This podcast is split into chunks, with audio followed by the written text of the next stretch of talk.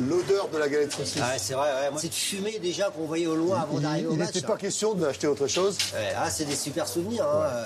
Et puis c'est chez nous, hein. c'est Ah, le bassin rennais. Hein. Ah, c'est clair. Ouais, c'est 100% rennais. C'est 100% rennais. Ah. C'est euh, c'est un des emblèmes, un des porte-drapeaux du, du territoire. C'est le hot dog armoricain, c'est notre kebab euh, à nous en fait. Voilà. C'est la galette.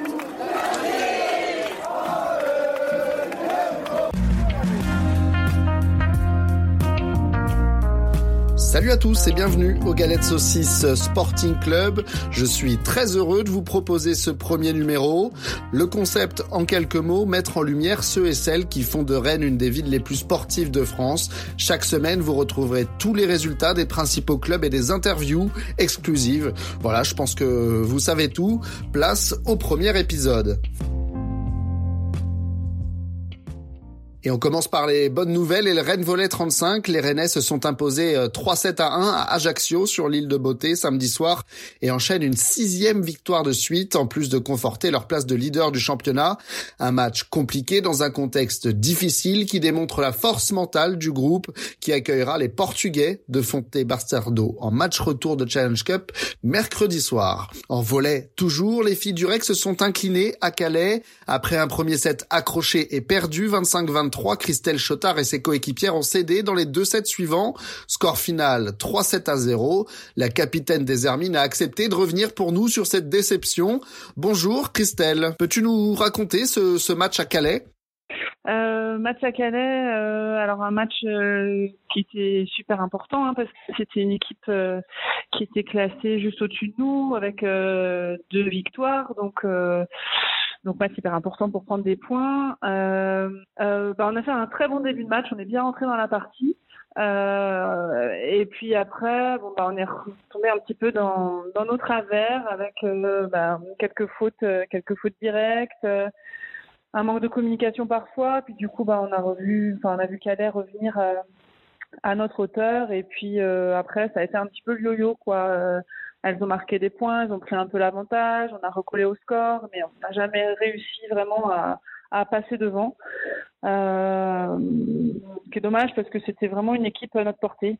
Euh, voilà, on a des difficultés nous pour conclure nos points. On les a laissés euh, prendre en main le match et c'est vraiment une déception parce qu'on on aurait espéré vraiment ramener quelques points de là-bas. Le score est sévère, hein. enfin 3-0, je pense qu'on mérite pas 3-0 quand même. Est-ce que tu t'attendais à un début de saison aussi compliqué? J'ai envie de dire oui et non parce que parce que bah on, savait quand même que ça allait être compliqué. C'est la première année, enfin voilà que que là qu'on on évolue à ce niveau-là. même si on a été renforcé euh, en cours de saison, on, savait bien hein, que bah que il y avait quand même une marche qui était importante entre le niveau N2 et le niveau élite. On commence le championnat euh, en plus euh, amoindri parce qu'on avait des blessés, euh, on a nos deux étrangères qui n'ont pas été qualifiées pour le premier match. Donc oui, c'est vrai que c'était compliqué. Après, sur certains matchs, par exemple le Valois, voilà, un match hyper important et qu'on ramène pas de points non plus. Euh, on s'attendait quand même, je pense, à, à pas être qu'à une seule victoire euh, à, à ce niveau-là de la saison. Quoi. Le niveau est-il euh, trop haut pour vous cette année en élite? Euh, Trop haut. Euh, notre collectif a beaucoup changé quand même. Ça, ça, ça, a changé, donc je, c'est pas facile de, de recréer un groupe. donc il faut un peu de temps. Là, euh, voilà, on joue quand même de mieux en mieux. Je trouve que le groupe, il reste quand même euh, solidaire malgré les défaites, et ça, c'est quand même euh, hyper important. Et on voit qu'on progresse quand même malgré tout. On essaye d'afficher au maximum un bon état d'esprit, on essaie d'être combatif sur tous les points, on lâche rien.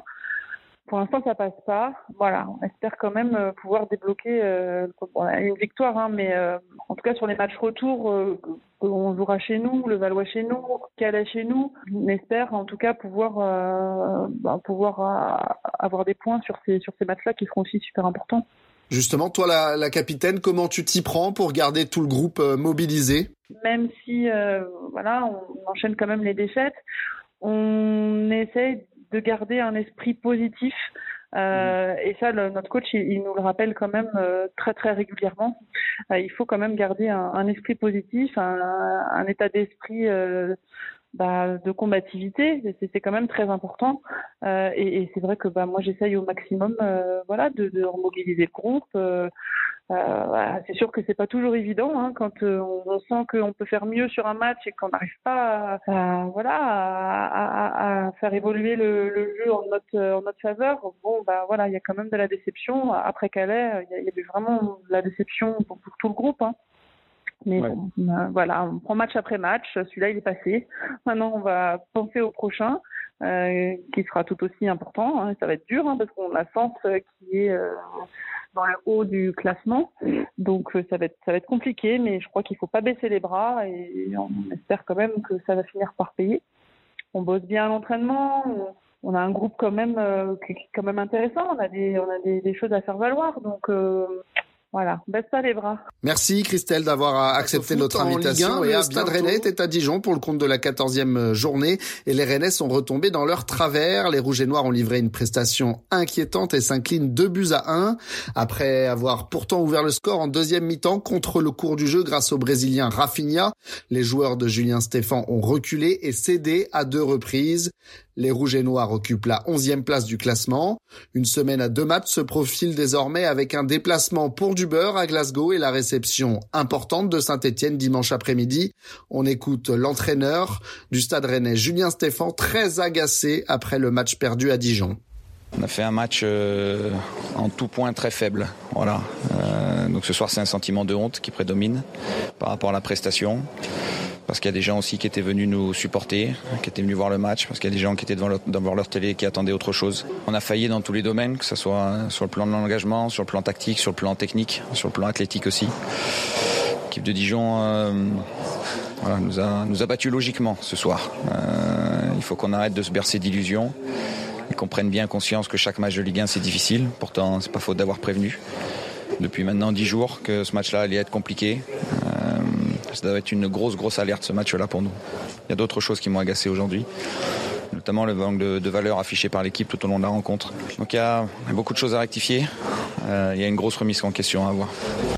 En National 3, la TRN s'est largement imposée sur la pelouse de Tréguin, un match qui devait avoir lieu samedi avant d'être reporté au lendemain. Une victoire 5 buts à 1 qui permet à Alexis Poissonneau, auteur d'un triplé, et ses partenaires de reprendre la première place du groupe K. D'un carton à l'autre, on passe aux filles du CPB Bréquigny qui recevaient Sablé au premier tour fédéral de Coupe de France. Grâce notamment à un début de match canon, les Violettes s'imposent 6 buts à 0. On écoute Marine Massé, auteur du troisième but traîné. C'était un match assez intéressant dans, dans l'ensemble. Dans le jeu, on était pas mal. Bon, après, c'est dur de, de jauger. C'était plutôt une attaque-défense que, que de choses. Après, on manque un peu de réalisme en deuxième. C'est dommage. Je pense que le score aurait dû être euh, plus lourd. Mais après, dans le fond de jeu, c'était intéressant. Il faut qu'on continue comme ça pour euh, la suite. C'était ce qu'on se disait aussi. C'est euh, un peu la magie de la coupe. Essayer de tirer un gros prochain, ça serait, ça serait pas mal quand même. Le tirage au sort justement du deuxième tour fédéral, l'équivalent des 32e de finale, aura lieu ce mercredi.